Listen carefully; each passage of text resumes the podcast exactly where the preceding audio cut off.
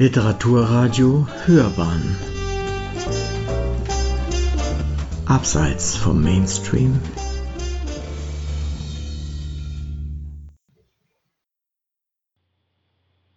Von Jassy über Wien nach Berlin. Von Dagmar Savall Wien. Burgtheater im Frühjahr 2022 auf der vierten Stehplatz wie immer gesteckt voll. In bunten T-Shirts, Jeans, aber bewaffnet mit Fernglas und Hörstöpsel stehen die jungen Leute eng gedrängt und eine lebhafte Unterhaltung geht hin und her. Da hat doch einer ein Buch in der Hand, liest daraus vor. Ich staune, das ist doch aus dem Tagebuch eines Dramaturgen von Arthur Kahane, dem Dramaturgen der Reinhard Bühnen und der Mann der ersten Stunde des späteren Reinhard-Imperiums. Ich glaube nicht, dass ich meine erste Begegnung mit Max Reinhardt so schnell vergessen werde.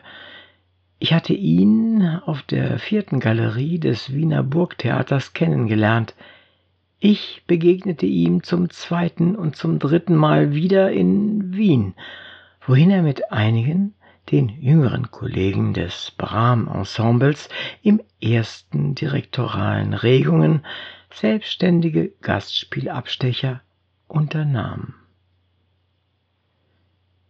Die offizielle Funktion an den Berliner Reinhardtbühnen Arthur Kahane war Dramaturg und Direktionsassistent. Dramaturg blieb er, bis er 1932 starb Wann er tatsächlich den Aufgabenbereich Direktionsassistent abgegeben hat, ist nicht exakt mit einem Dokument belegbar. Der Rückzug von Max Reinhardt von der Direktionstätigkeit, seine Rückkehr nach Wien, die Salzburger Ambitionen haben auch die Personalsituation in den verschiedenen Organisationsabteilungen der Berliner Reinhardt Bühnen grundlegend geändert. Bühnenjahrbücher sind im Allgemeinen sehr verlässliche Quellen, aber nicht immer das exakte Spiegelbild des Innenlebens eines Theaters. Diese Tätigkeit als Dramaturg ist immer schon Teil der umfangreichen Reinhard-Bibliografie gewesen. Ist es noch eine eigenständige Bibliografie des Schriftstellers Kahane gibt es noch nicht. Ebenso wenig existiert eine etwas ausführlichere Biografie, dafür zahlreiche Lexika-Artikel mit nahezu übereinstimmenden Inhalten, unterschiedlich nur die Erscheinungsdaten. Wer aber verbirgt sich hinter dieser Chiffre Arthur Kahane? Dramaturg 1872 bis 1932, wie man ihn immer wieder genannt findet. Es machte mich sehr neugierig, warum ein künstlerisch tätiger Mensch zum Schatten wurde. Mit dem Mut zur Lücke, schreibt Cecile Löwenthal-Hensel, die auch sein Nachleben mit einbezieht, bestimmt von der Geschichte des Dritten Reichs, habe ich versucht, ein Leben, ein Werk wieder aus den Untiefen des Verschwundenseins lebendig werden zu lassen. Weit, ganz weit aus dem Osten Europas, aus einer Welt, von der es heute nicht einmal Spuren gibt, kam die Familie aus Jassy, wo Sohn Arthur 1872 zur Welt kam, nach Wien dem Sehnsuchtsort der Menschen aus dem tiefen Osten Europas. Die Familie Kahane wird wohlhabend, erwirbt einen relativ gut bürgerlichen Lebensstandard, lebt ihren Alltag als jüdische Familie. Vielleicht war es tatsächlich so, wie sein jüngster Sohn Ariel Kahane in seinem Nachruf anlässlich des hundertsten Geburtstags seines Vaters 1972 beschreibt. Diese Jugend in Wien und in einem wohlhabenden Haus formte den Menschen und unterschied ihn von den meisten seiner Sphäre, für welche das Theaterleben nicht nur Sendung, sondern auch ängstlich gewahrter Aufstieg war. Sie gab ihm die ererbte menschliche Sicherheit in Dingen der Kultur und Gesellschaft, Begriffe, die im traditionellsten Sinn damals noch dominierten und bewahrte ihn vor jedem Snobismus. Sie bildete aber auch den Boden für eine romantische Leichtlebigkeit unter Umgehung einer Auseinandersetzung mit den existenziellen Fragen des persönlichen Seins. Das blieb nicht ohne Komplikationen für sein Dasein, indem er selber nie in den Besitz des elterlichen Wohlstandes kam und damit doch die Härte des Künstlerlebens erfahren musste, der damals sogar die Angesehenen unter ihnen unterworfen waren, eine Härte, die ihn unvorbereitet traf. Im damaligen Österreich vor der Jahrhundertwende dominierte für den Jugendlichen aus einem liberalen, traditionellen jüdischen Haus das Problem des Eintritts in die große Welt. Kahane begann seinen Weg mit der Literaturgeschichte, begleitet von einer idealistischen Aktivität im aufkommenden Sozialismus – im Gegensatz zu der anderen Möglichkeit, nämlich des Anschlusses an die vorherrschende österreichische katholische Welt. Seiner Natur nach war er mehr österreichischer Kulturtraditionalist als Sozialist. Sein romantischer Stolz war es, immer voran zu sein im Modernen. Und er war Anarchist, Studentenrevolutionär Arbeiterbildner. Ariel Kahane war der jüngste Sohn von Arthur Kahane und seiner Frau Paula. Er kam 1907 in Berlin zur Welt. Gestorben ist er 1896 in seinem Haus bei Jerusalem. Ariel, der als Anselm geboren wurde, war 1934 nach Palästina ausgewandert. Er war Architekt und Landschaftsplaner. Der Vorname Ariel, ist das nicht der Luftgeist aus dem Sturm von Shakespeare? Hebräisch bezeichnet dieser Name jedenfalls einen Engel, aber auch den Feuerherd Gottes und einen Löwen Gottes. Eine sehr persönliche Erinnerung des jüngsten Sohnes an seinen Vaters Arthur Kahane, dennoch Präziser könnte man die Atmosphäre in der K&K Residenzstadt Wien in der zweiten Hälfte des 19. Jahrhunderts nicht schildern. Diese uralte Stadt war das Zentrum eines 51 Millionen Menschen umfassenden Staatengebildes. Ihre Bewohner waren das Spiegelbild dieser Völkergemeinschaft mit all ihren politischen, nationalen, sozialen Spannungen. Das vorherrschende politische System war der Liberalismus, ein schrankenlos agierender, wirtschaftlich ausgerichteter Liberalismus, der jedes soziale Engagement, wie etwa Verantwortung der arbeitenden Bevölkerung gegenüber, vermissen ließ. Das war der Nährboden für aufkommende, sehr radikale Protestbewegungen von ganz rechts bis ganz links.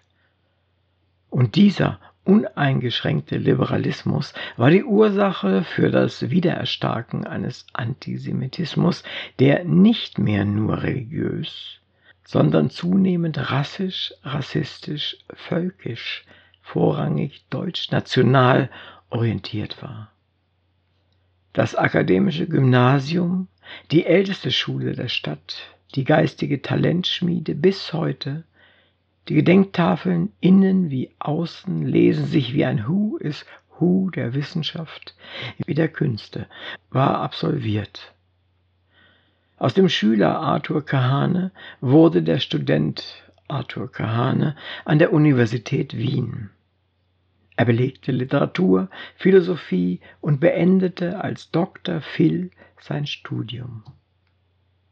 Der Student Kahane war viel und sehr engagiert unterwegs.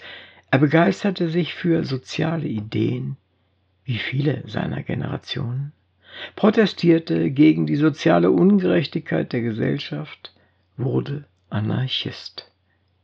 So jedenfalls stuften ihn die Spitzel der Polizeibehörden ein.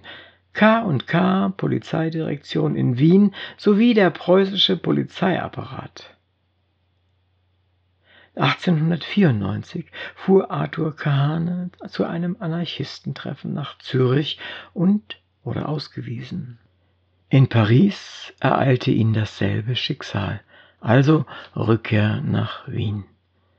Er beendete sein Studium der Philosophie und Literatur an der Universität Wien als Dr. Phil. Das jüngste literarische Wien hatte das Café Griensteidl im Palais Dietrichstein, Ecke Herrengasse, zu einem seiner bevorzugten Treffpunkte auserkoren. Es wurde als einzige Lokalität dieser Art weltweit berühmt. Kahane gehörte dazu, wie sich Hermann Bahr 1930 noch erinnern wird. Man musste sich nicht verabreden, man traf sich. Und die Namen aufzuzählen hieße Eulen nach Athen tragen, von Arthur Schnitzler bis Paul Goldmann, Oskar Friedmann bis Arthur Kahane. Hermann Bahr gab diesem literarischen Cumulus den Namen Jung Wien der zum Etikett einer bestimmten literarischen Strömung des Wiener Fond de siècle umfunktioniert wurde.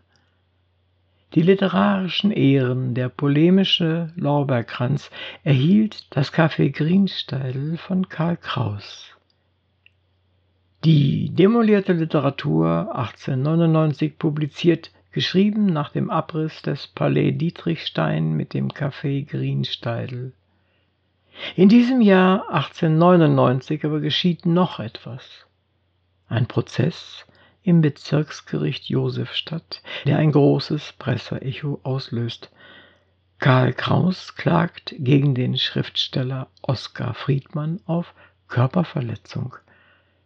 Zu der Gruppe der Freunde, die dem von Kraus gnadenlos verrissenen Schriftsteller sekundiert hatte, gehörten Arthur Kahane und Hermann Bahr. Es war dies keineswegs der erste Prozess, den Karl Kraus gegen seine Kontrahenten führte, sie waren auch Teil einer publizitären Taktik des Initiators der Fackel. Warum aber dann der Weggang nach Berlin, der nur ungefähr um 1900 angenommen werden kann? Kahane hatte nach Beendigung seines Studiums in dem von Oskar Friedmann neu gegründeten Wiener Verlag, das war ebenfalls 1899, der vor allem moderne Literatur verlegen wollte, die literarische Abteilung übernommen. Was die literarische Welt mit dem von Bahr verliehenen Etikett Jung Wien unter Modernsein subsumierte, beschreibt Ariel Kahane so. Zu diesem Modernsein gehörte damals, was bis in die 20er Jahre anhalten sollte, das Theater. Der Wiener Burgtheater-Enthusiasmus, welcher ja zu seiner Gemeinschaft mit Reinhard führte, wurde mehr als ein Kultur- und Zeiterlebnis empfunden, denn als eine Berufsentscheidung. Das Rad der Zeit schien sich im Theater am sichtbarsten zu drehen. Nun steht und stand das Burgtheater nicht unbedingt für progressives Theater.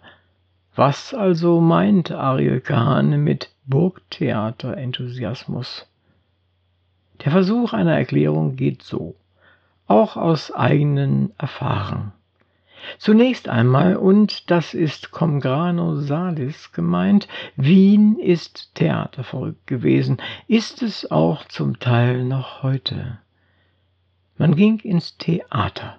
Und das gilt in einem noch höheren Maß für die Oper, weil man den oder die sehen, hören wollte, seine Lieblinge in der und der Rolle erleben, ja sehen wollte. Und so wurde die Legende Burgtheater Enthusiasmus Teil der Geschichte des Hauses, seit es unter Joseph II. zum K und K Hofnationaltheater erhoben wurde, wurde zum Mythos stilisiert, aber immer begleitet gleich einem Basso continuo von einem einmal lauter oder einmal leiseren Chor ständiger, vehementer Kritik an der Spielplangestaltung, der Personalpolitik, einfach an allem, was das geliebte Haus betraf. Die Fangemeinde, die sich täglich einfindet, um den Stehplatz auf der vierten zu erobern, ist Teil dieses Burgtheatermythos. Der Schüler, der Student Arthur Kahane gehörte zu dieser Fangemeinde, in der aus allen gesellschaftlichen Schichten junge Leute zusammentreffen, mehrmals in der Woche, gelegentlich sogar täglich.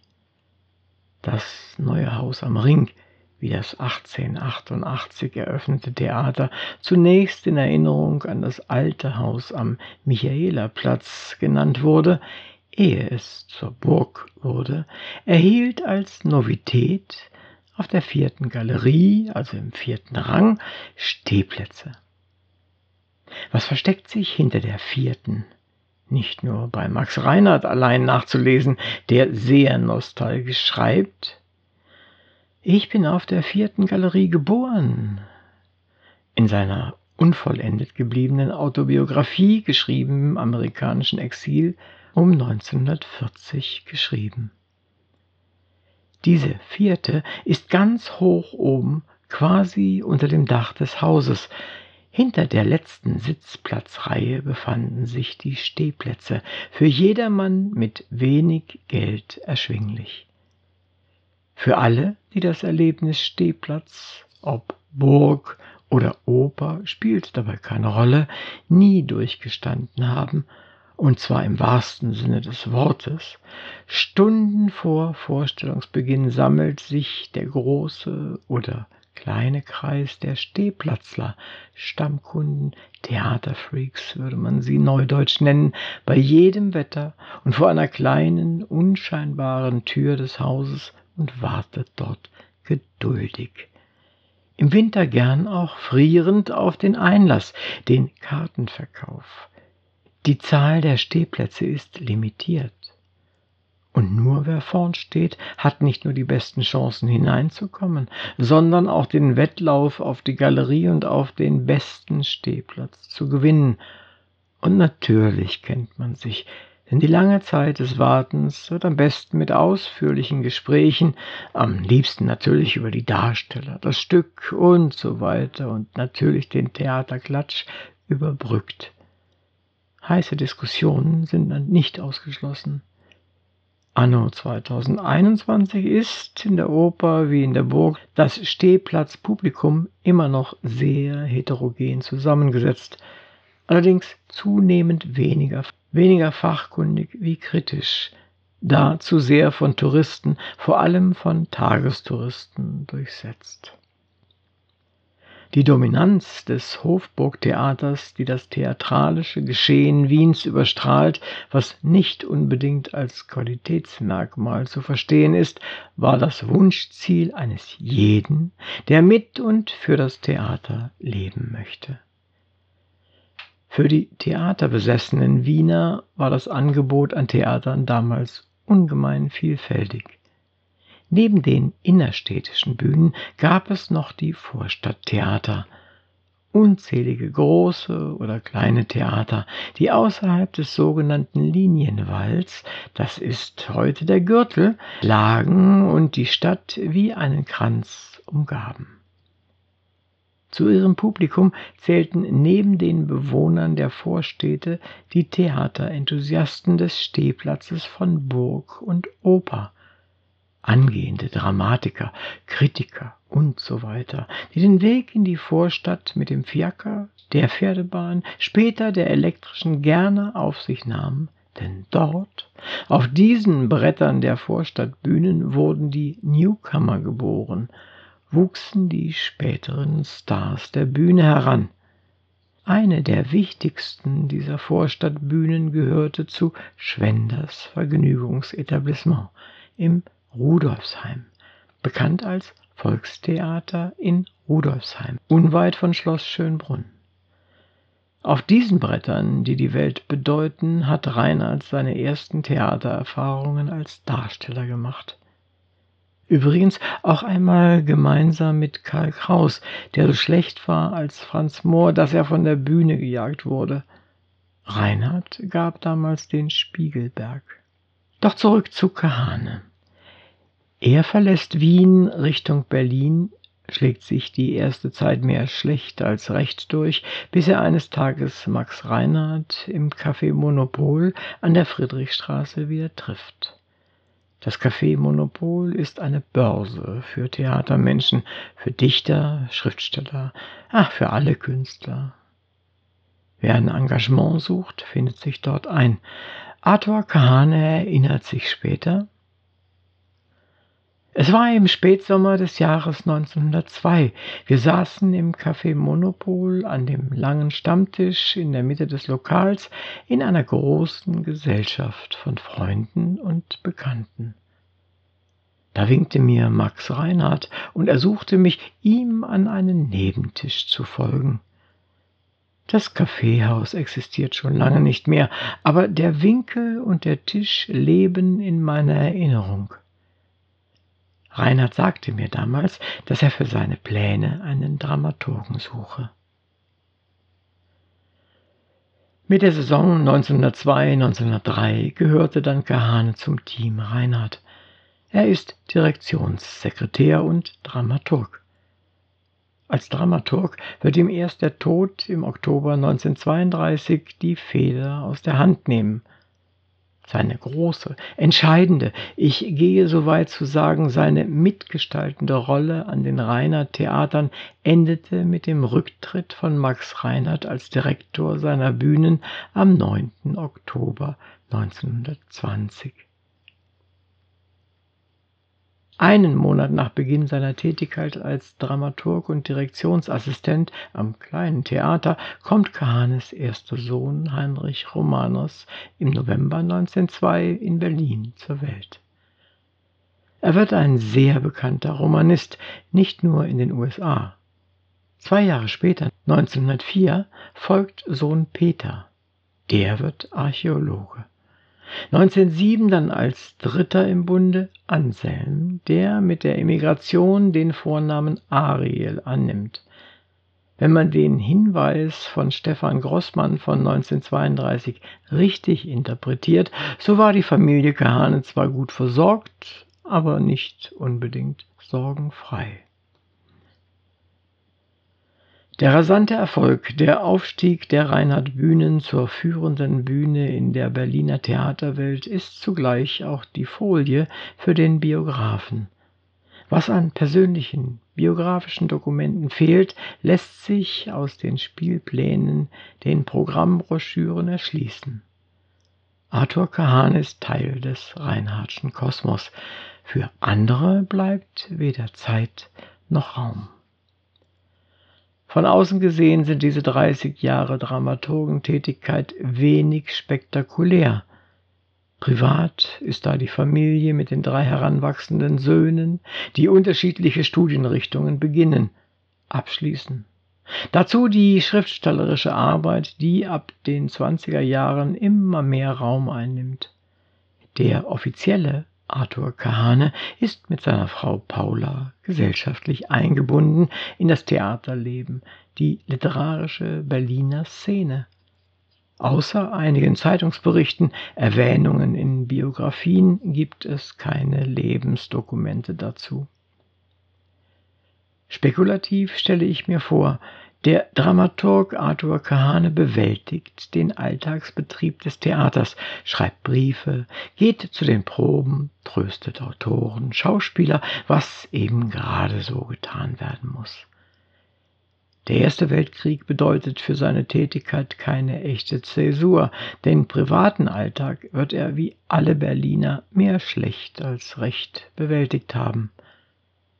Das erste Jahrzehnt an den Reinhard-Bühnen, als er den Aufstieg des Theatermannes Reinhard mitgestaltete, waren, auch ohne dass es Dokumente dafür gibt, für Kahane eine volle Zeit, eine erfüllte Zeit.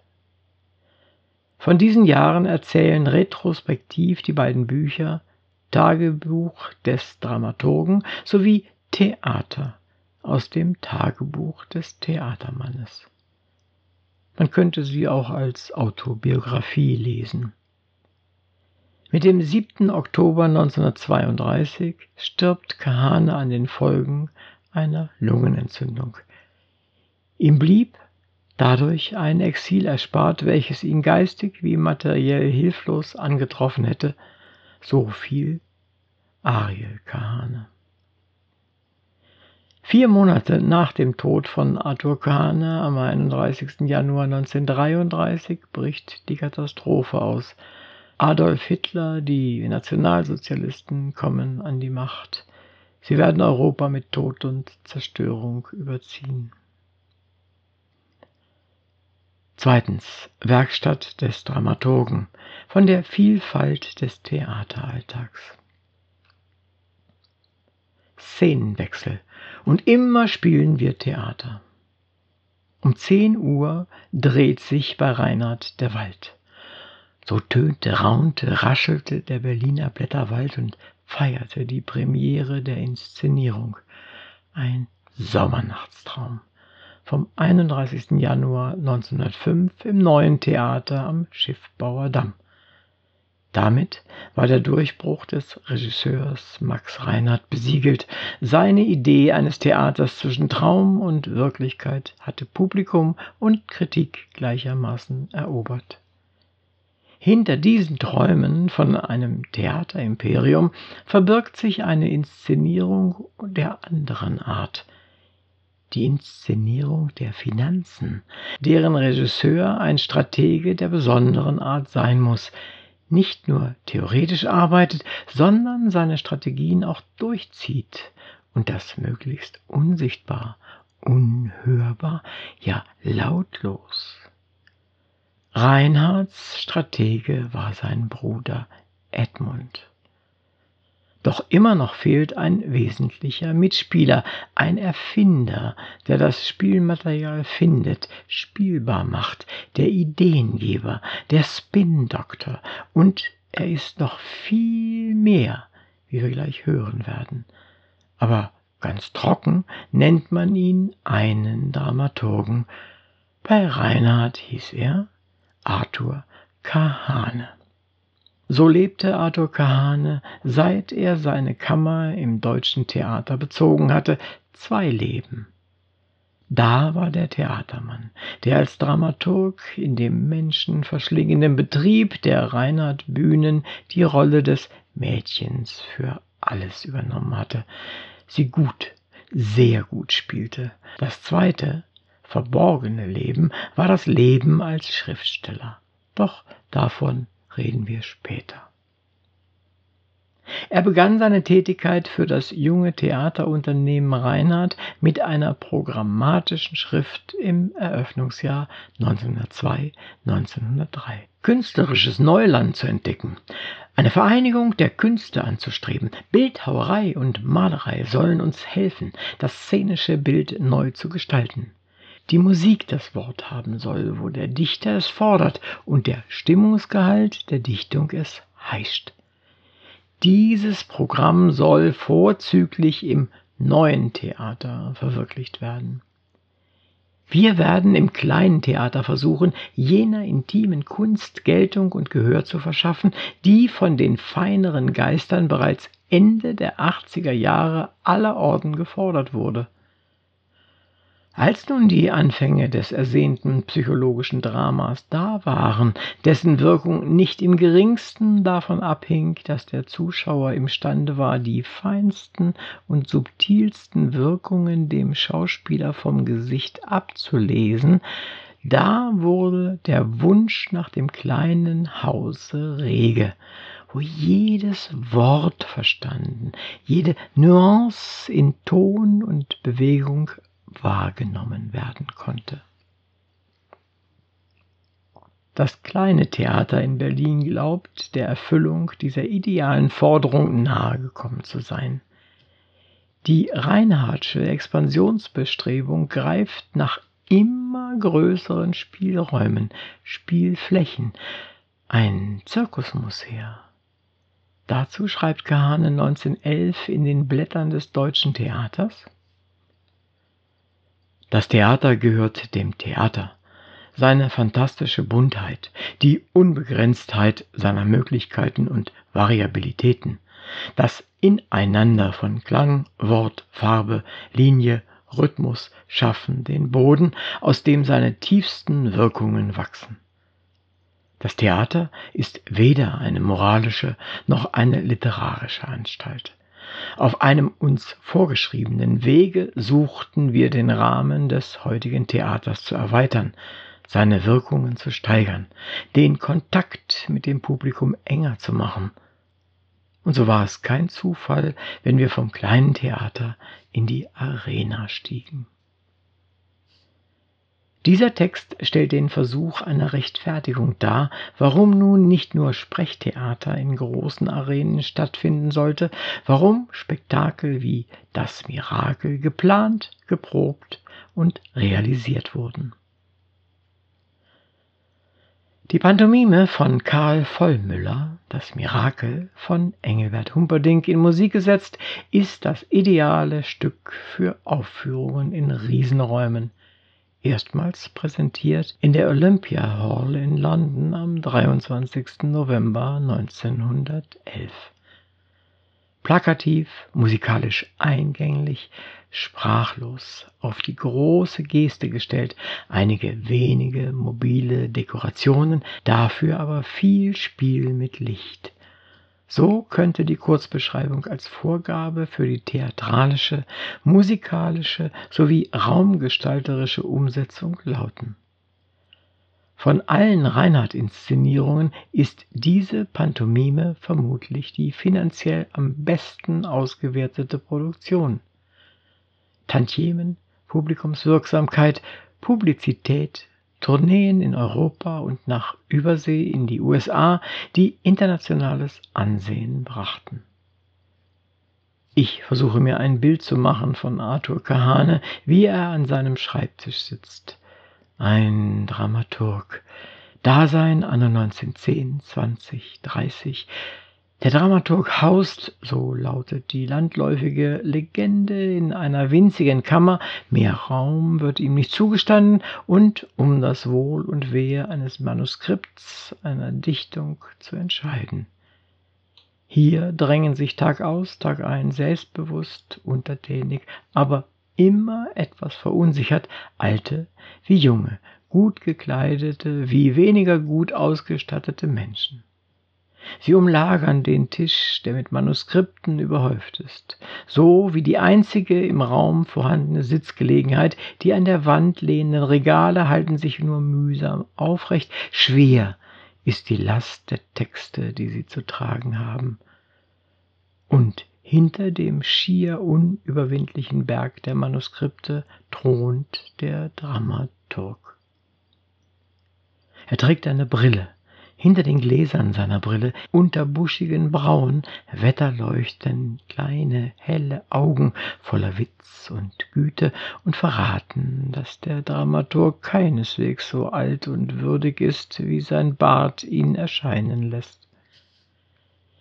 Mit geduldigem Lächeln hört er zu, liest er biblische Tragödien, antike Dramen, Daseinsgeschichten aller Art, Lustspiele, die oft gar keine sind, Einakter, mehraktige Epen von unendlicher Länge, bei deren Lektüre er schon im Geist den Rotstift zückt, was gestrichen ist, kann nicht durchfallen, sagt er sich, bevor er das Elaborat mit einem leichten Seufzer auf den Stapel unaufführbar schiebt.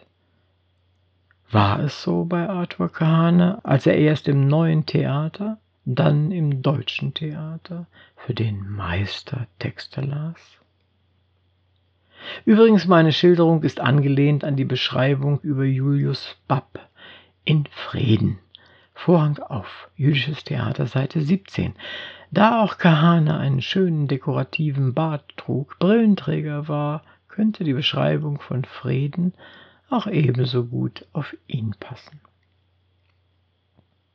In den 20er Jahren wurde die Lesefron nicht geringer, aber dafür noch unproduktiver. Serienstücke sind gefragt. Die schwierige finanzielle Lage erlaubt, erlaubt eine Spielplangestaltung alten Stils nicht mehr. Eine erfolgsträchtige Aufführung muss bis zuletzt ausgenutzt werden. Ich höre geradezu den Stoßseufzer von Kahane.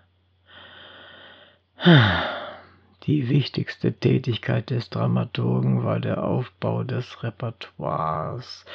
Seitdem an die Stelle des Repertoires die Serie getreten ist, gibt es nichts mehr aufzubauen. Das Glück der Serie gehört ins Gebiet des Hazardspiels. Am 9. Oktober 1920 trat Reinhard zurück von der Leitung seiner Berliner Bühnen. Das war das Deutsche Theater und die Kammerspiele, das große Schauspielhaus. Und Reinhard ging auf Tournee, kehrte nach Wien zurück, auf der Suche nach einem Theater für seine Schauspieler. Es beginnt mit Der Gescheiterte. Burgtheaterprojekt könnte man das kurze Kapitel Reinhard und das Burgtheater betiteln. 1918 war die Direktion des Burgtheaters neu zu besetzen. War das Burgtheater bzw. die Übernahme der Direktion tatsächlich Reinhards Vision, als er dem Theater das Gastspiel des Deutschen Theaters mit seinen Schauspielern anbot? Die Absage war unmissverständlich. Vom Direktor bis zum kleinsten Darsteller man wollte Burgtheater bleiben und nicht zu einer Dependance des deutschen Theaters mutieren. Doch Wien wäre nicht Wien, hätte man nicht nach einem Kompromiss gesucht, auch schon um das Gesicht zu wahren. Die Absage wurde umgewandelt in das Angebot, die Redutensäle zu bespielen, die dafür von Alfred Roller adaptiert wurden. Felix Holländer übernahm die Direktion und veränderte sein Team. Heinz Herald, seit 1910 als Dramaturg an den Reinhard-Bühnen engagiert, trat an erster Stelle im Team. Gemeinsam mit Arthur Kahane betreute er die Programmzeitschrift Blätter des Deutschen Theater, gab mit Kahane die programmatische Reihe des Theaters Das junge Deutschland heraus. Für Kahane den langjährigen Mitarbeiter änderte sich, oberflächlich beurteilt, nicht allzu viel. Er blieb Dramaturg. Seine wesentlichste Funktion von allem anderen rein organisatorischen Arbeiten und Aufgaben wird er entlastet. Es blieb nun Freiraum für die eigene schriftstellerische Tätigkeit. Welche Briefwechsel, Autobiografien oder Biografien der Zeitgenossen man liest, auch wenn sie nicht unbedingt direkt mit dem Theaterbetrieb verbunden waren, der Name Arthur Kahane ist sehr präsent. Der Briefschreiber, Autor, erzählt, wie er die Person Kahane wahrnimmt, beschreibt seine Persönlichkeit sowie seine Arbeit im Theater. Das Resümee dieser Lektüre ist er war charmant in einer sehr altösterreichischen Weise.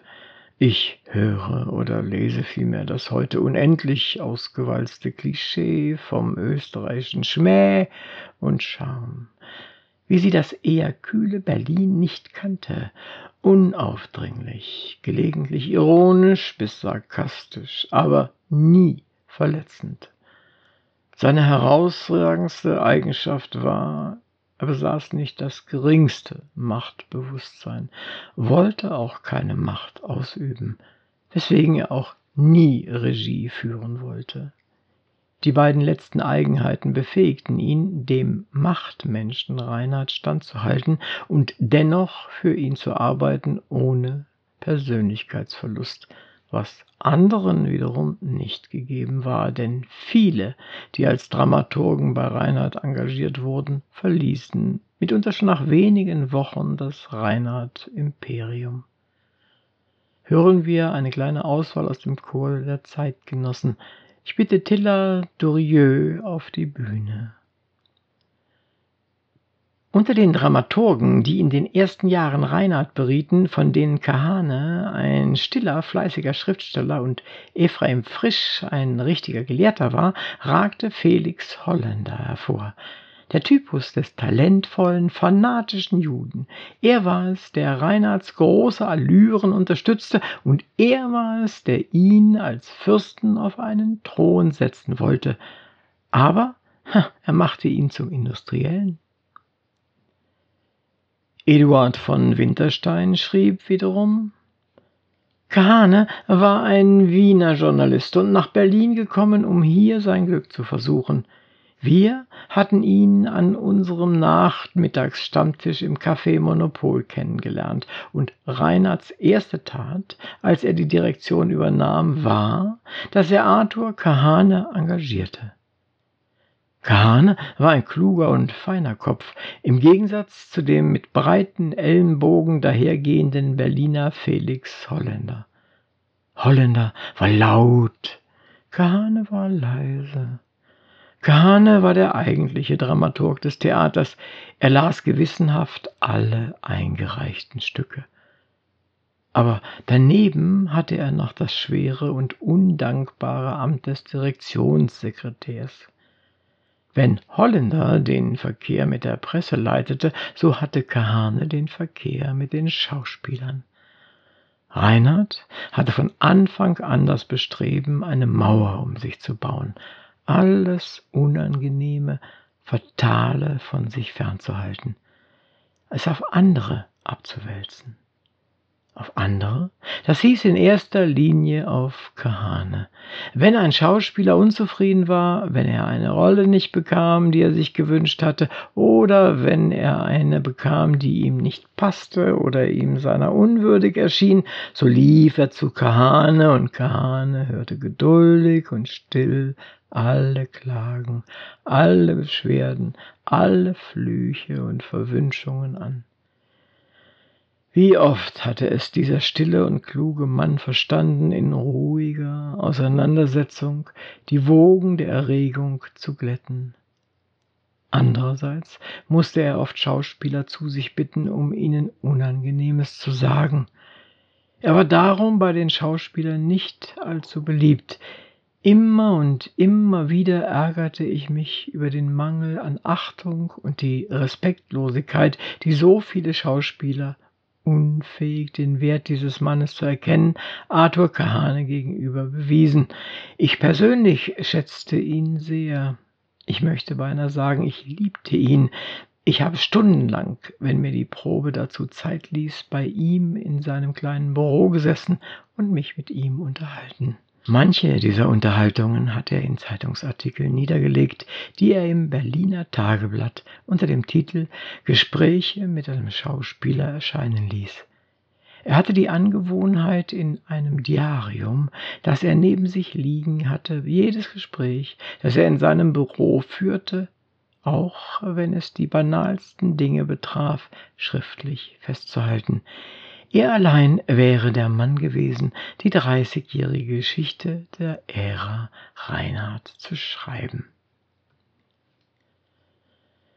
Welche Funktion Reinhard von allen seinen Mitarbeitern erwartete, ihnen zumutete, insbesondere von Kahane, zitiere ich nochmals.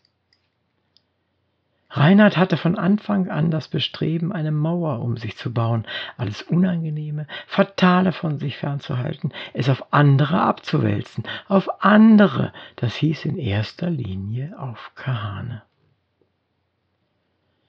Wie dieses Mauerbauen formuliert wurde, darüber gibt es einen Brief von Kahane an Busoni vom 14.06.1913. Die Saison ist fast zu Ende. Busoni hat einen Brief an Reinhard geschickt und darauf schreibt Kahane. Reinhards Adresse kann ich Ihnen leider nicht angeben, denn ich weiß sie selbst nicht. Er dürfte wohl noch unterwegs sein und bis jetzt keine feste Adresse haben. Natürlich bin ich gerne bereit, sobald ich seine Adresse habe, ihm Ihren Brief nachzusenden, fürchte aber sehr, dass er unbeantwortet bleibt, weil Reinhard während der Ferienmonate naturgemäß niemanden hat, der ihn bei seiner Korrespondenz unterstützt. Unverbindlich möchte ich hinzufügen, dass ich einerseits weiß, dass in der ersten Hälfte der nächsten Spielzeit Reinhards Zeit bereits so vergeben ist, dass die Übernahme einer neuen Regieaufgabe ausschaltet, während ich andererseits weiß, dass er sich für sie und ihr Werk außerordentlich interessieren wird. Stefan Großmann gehörte für kurze Zeit zum Team Reinhard, bevor er sich wieder seiner eigentlichen Berufung, dem Schreiben, widmete. Er schreibt zu einem an einem Theater sehr seltenen Jubiläum 25 Jahre Dramaturg gewesen zu sein. Auch das ist ein Jubiläum. Arthur Kahane ist am 1. Oktober 25 Jahre bei Reinhard. Uff, das war eine Leistung, Arthur. Die meisten Dramaturgen Reinhards, äh, wer war nicht bei ihm Dramaturg, rannten nach einer Saison davon. Der Betrieb fraß Nerven und Hirn. Reinhard, der große Menschenfresser, benutzte seine Dramaturgen bei Tag und Nacht als Vorleser, Bearbeiter, Vorzimmerhüter, Beschwichtiger, Verleugner, Entdecker, Versöhner, auf der Bühne und auf der Reise, zu Hause und im Büro.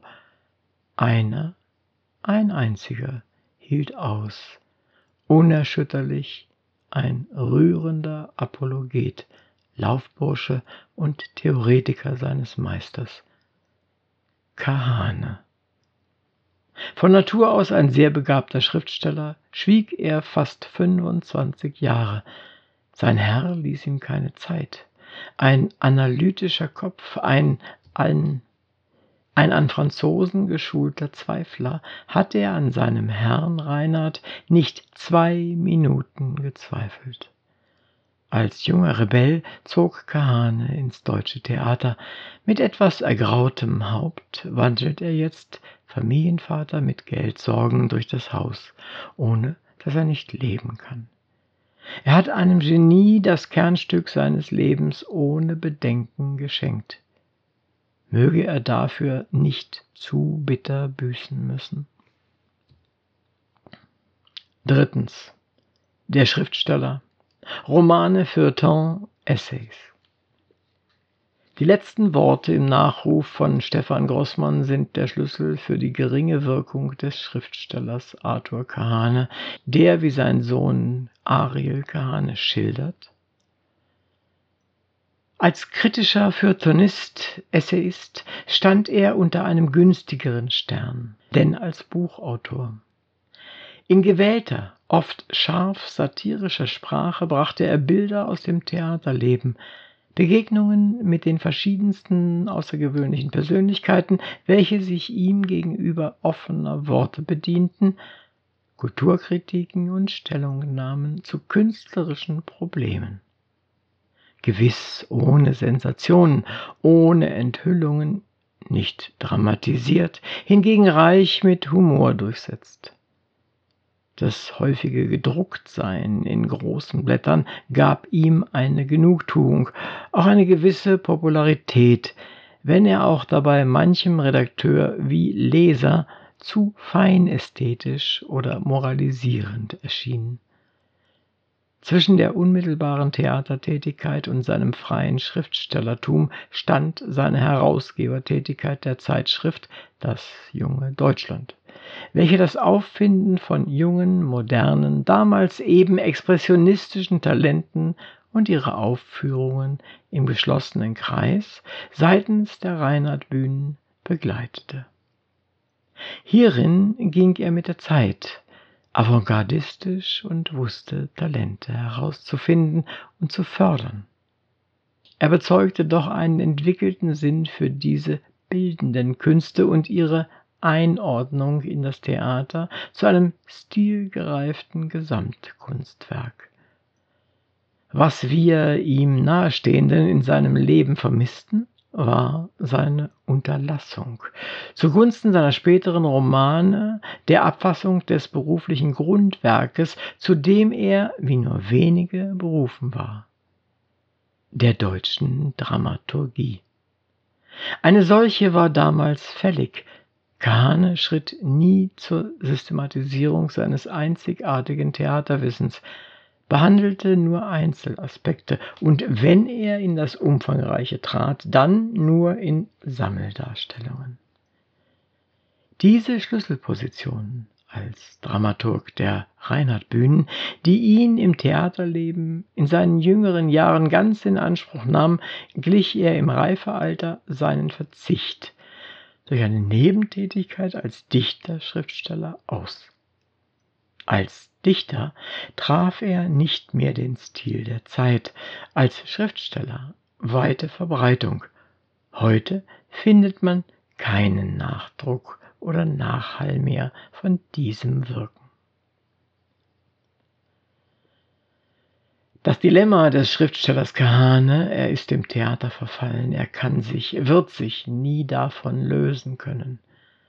Das selbstbestimmte Schreiben als freier Schriftsteller ist sein Versuch, seine Suche nach einem Fluchtpunkt, sein Refugium, frei von jeder Bindung an das Theater.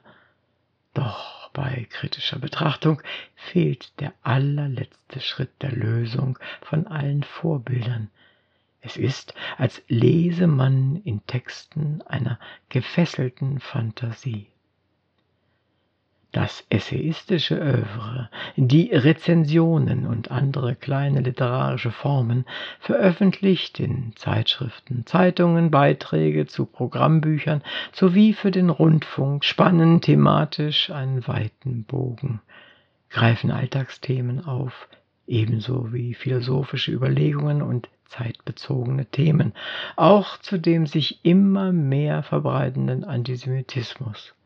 Konkret müsste es heißen, gegen die sich immer weiter ausbreitende Propaganda der Nationalsozialistischen Partei, deren bestimmender Programmpunkt der Antisemitismus ist. Rassistisch, antikapitalistisch und antireligiös. Das zentrale Thema seiner Schriften, ob Feuilleton oder Roman, bleibt dennoch das Theater in allen seinen Formen, Farben, Spielformen. Die Form und Sprache des Wiener Feuilletons des ausgehenden 19. Jahrhunderts formen den Schriftsteller Arthur Kahn.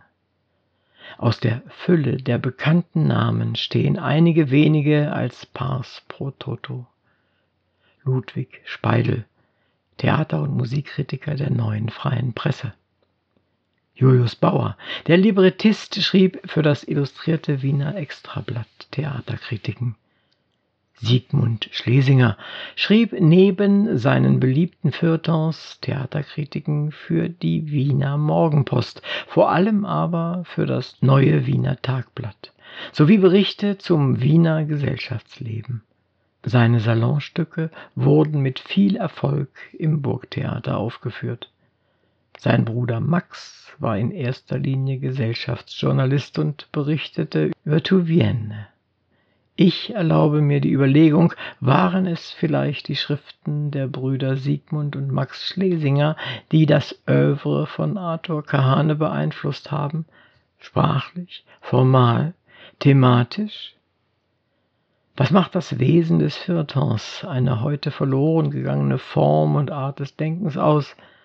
Leichtigkeit, scheinbar spielerisches Verbergen des Schweren unter der glatten und dennoch keineswegs geglätteten Oberfläche. So könnte man in wenigen Worten dem Phänomen Feuilleton näher kommen.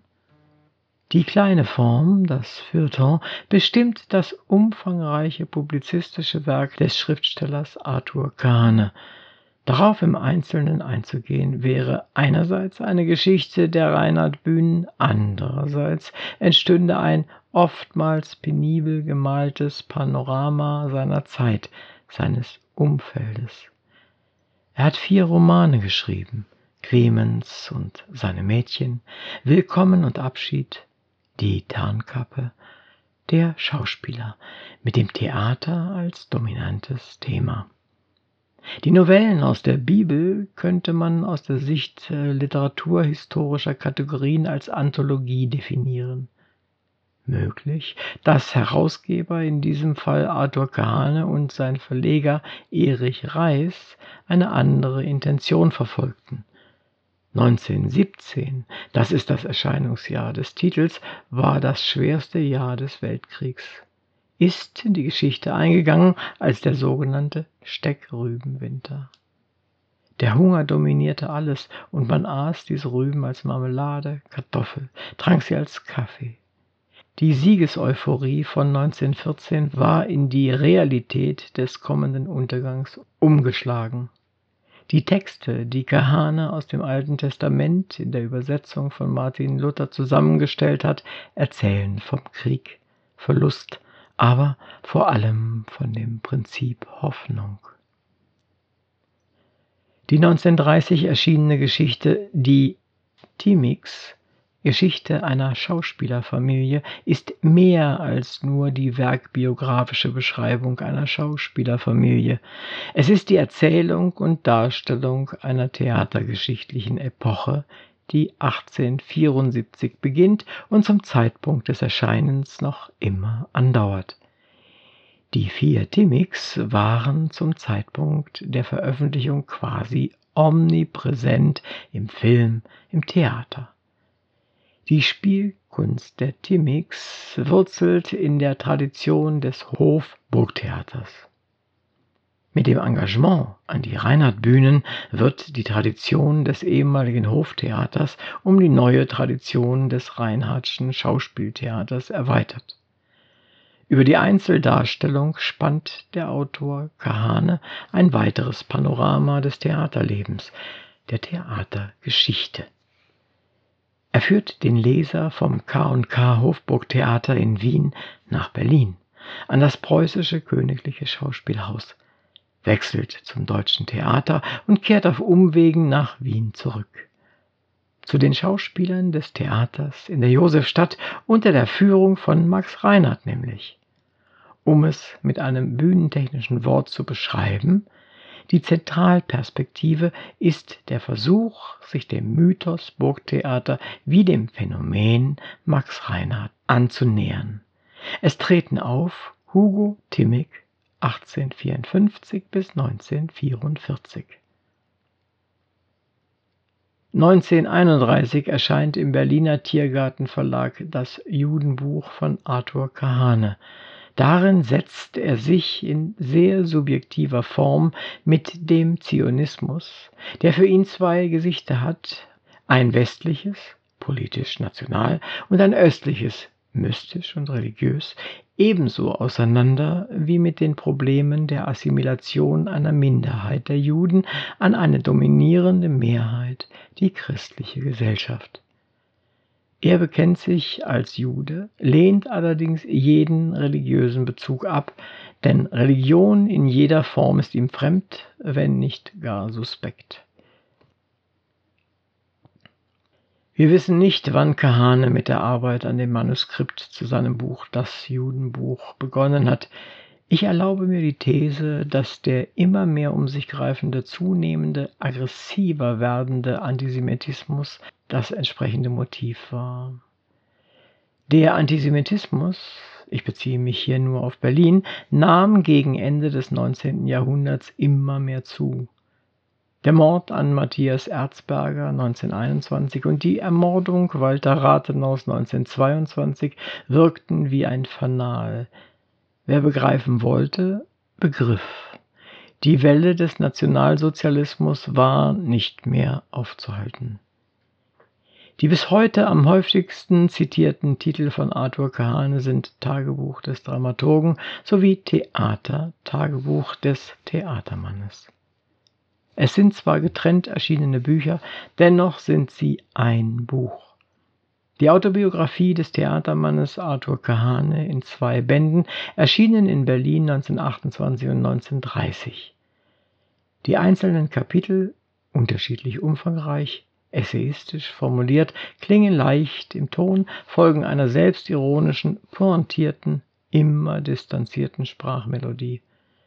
Er beschreibt darin seine ganz persönlichen Erlebnisse, die Auseinandersetzungen des Theateralltags, zieht Resümee, entwickelt Thesen, Analysen, häufig gepaart mit einer fundierten psychologischen Sichtweise.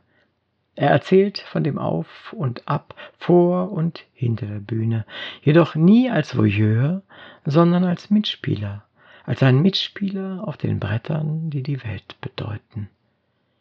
Die Summe dieser Texte ergibt, der Autor denkt, Theater. In diesen Texten verbirgt sich der Schlüssel für die ungebrochene Zugewandtheit des Menschen Kahane zu dem menschenverschlingenden, menschenverbrauchenden Regisseur und Theatermann Reinhardt.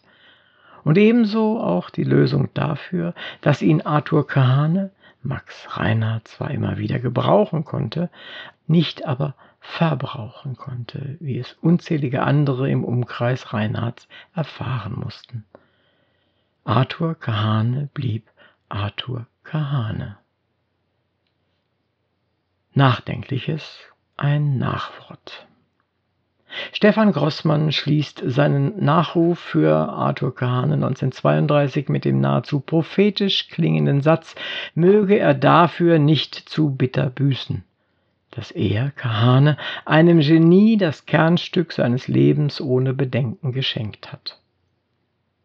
Arthur Kahane, der Schriftsteller, der Dramaturg von Max Reinhardt war, wurde von der Nachwelt nach 1945 reduziert auf zwei Titel: Das Tagebuch des Dramaturgen sowie Theater. Tagebuch des Theatermannes. Seine schriftstellerische Tätigkeit blieb unerwähnt, nicht beachtet. Erst in der jüngeren Vergangenheit erscheinen Neuauflagen seiner anderen Bücher. Große Künstler machen nie allein den Weg an die Spitze. Um die Top Ten zu erreichen, brauchen sie viele helfende Hände. Schatten, die, das soll nicht verschwiegen werden, schon von den Zeitgenossen nicht wirklich wahrgenommen werden. Die spätere Apologetik der Top Ten vergisst in schöner Regelmäßigkeit ebenso gerne darauf. Der Hauptdarsteller dieses Spiels der Schatten mit verteilten Rollen bleibt allein sichtbar, ist der Solist. Im konkreten Fall von Arthur Kahane heißt er Max Reinhardt, ist Schauspieler, Regisseur und Theaterdirektor. In einem Nebensatz erwähnt dann die Geschichtsschreibung des Solisten die Rollenzuteilung an seine Schatten und einer dieser Schatten trägt den Rollennamen Dramaturg. Da der Regisseur im idealen Fall tatsächlich der Zusammenfasser aller Theaterkräfte zu einem einheitlichen künstlerischen Eindruck ist, so liegt hierin sicher ein großer Fortschritt in der von Gordon Gray geforderten Richtung. Aber es zeigt sich auch sofort eine große Gefahr. Die Vorstellung vom Regisseur überflutet alle Grenzen. Man vergisst, dass er weder die schöpferische Leistung des Schauspielers ersetzen kann, noch die organisatorische eines Direktors, denn dieser hat noch einen weiteren zu umspannen als die vollendete Gestaltung eines Theaterabends. Er soll Repertoire, Ensemble, Publikumswerbung, den ganzen Aufbau des Theaters so organisieren, dass alle diese Abende eine geistige Einheit bilden. Die Stelle des Regisseurs im Theater ist eine außerordentlich wichtige, aber sie ist in der Tiefe wie in der Breite sehr scharf begrenzt, und die Erschütterung dieser Grenzen ist noch heute eine schwere Gefahr. So beschreibt Julius Babb in Theater der Gegenwart die Rolle des Hauptdarstellers, Regisseur, aber auch ihre Grenzen. Der Dramaturg ist der Schatten der geistigen Einheit. Über seinem Schreibtisch werden die Fäden gespannt und die Inhalte und künstlerischen Abläufe vorgegeben. Reinhards dramatischer Schatten war Arthur Kahane. Aber wer war Arthur Kahane? Auf einigen wenigen Seiten habe ich versucht, ein Leben, ein Werk nachzuzeichnen, das bisher nahezu unbeachtet geblieben ist, ja fast vergessen wurde. Die Suche nach dem familiären Hintergrund, der für Arthur Kahane in Jassi in Rumänien beginnt, musste weitgehend im Sande verlaufen. Die Vernichtungsmaschinerie des Dritten Reichs hat sämtliche Spuren in Jassi, einer einst multinationalen Stadt, zerstört.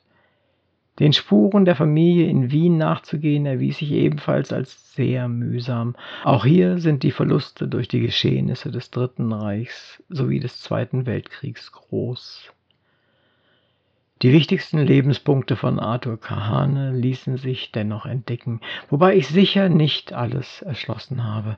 Der lange, ununterbrochene Lebensabschnitt war Berlin. Er beginnt mit 1900, so sein jüngster Sohn Ariel Kahane laut Akten im Berliner Landesarchiv 1901. 1902 beginnt die 30-jährige Tätigkeit an den Reinhard-Bühnen, die 1932 mit dem Tod von Kahane endet. Wie gesagt, oberflächlich erscheinen diese Jahre als wenig spektakulär, allein die von außen einwirkenden Ereignisse Erster Weltkrieg, aus dem Deutschen Kaiserreich wird eine Republik, die Weimarer Republik. Das Ende der Republik erlebt Arthur Kahane nicht mehr. Es trifft seine Frau Paula und seine drei Söhne. Sie alle emigrieren. Die 30-jährige Tätigkeit für die Reinhard-Bühnen zu dokumentieren ist nur noch apokryph möglich. Es wird immer wieder berichtet, dass Kahane die Geschehnisse seines theatralischen Büroalltags in Kladden, in Notizbüchern akribisch notiert hat. Diese Aufzeichnungen gibt es nicht mehr. Es ist ungewiss, ob es überhaupt noch überlieferte Lebensdokumente von Arthur Kahane gibt. Das Vergessen des wichtigsten Mitarbeiters von Max Reinhardt blieb nicht folgenlos. Peter Kahane, der Archäologe, hat, soweit feststellbar, keine erinnernden Dokumente an seinen Vater hinterlassen. Ariel Kahane hat 1972 den Versuch unternommen, an die Tätigkeit und die Biografie seines Vaters zumindest in Zusammenhang mit Max Reinhardt aufmerksam zu machen. Der kurze Text in Memoriam Arthur Kahane wurde gedruckt in Maske und Koturn, blieb aber ohne weitere Resonanz. Ähnlich erging es dann auch den Erinnerungen von Henry Kahane an seinen Vater, 1978 in Theatre Research publiziert, fokussiert auf Max Reinhardt. Die Resonanz blieb auch diesmal aus. Kahane blieb die Chiffre Dramaturg. Sein Œuvre reduziert auf die beiden Titel Tagebuch des Dramaturgen und, und Theater aus dem Tagebuch des Theatermannes. Vielen Spuren bin ich gefolgt, habe sie nachgezeichnet. Ob immer treffend historisch korrekt, das bleibt zu überprüfen. Eines habe ich aber hoffentlich erreicht, einen Schatten in die dritte Dimension zurückzuholen ihm, wenn auch etwas skizzenhaft, Gestalt zu geben. Dagmar Saval, Berlin im April 2022. Es las Uwe Kulnig.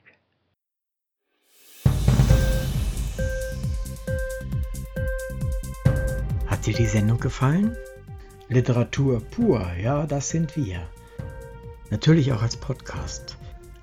Hier kannst du unsere Podcasts hören. Anchor, Spotify, Apple Podcasts, iTunes, Google Podcasts, radio.de und viele andere mehr.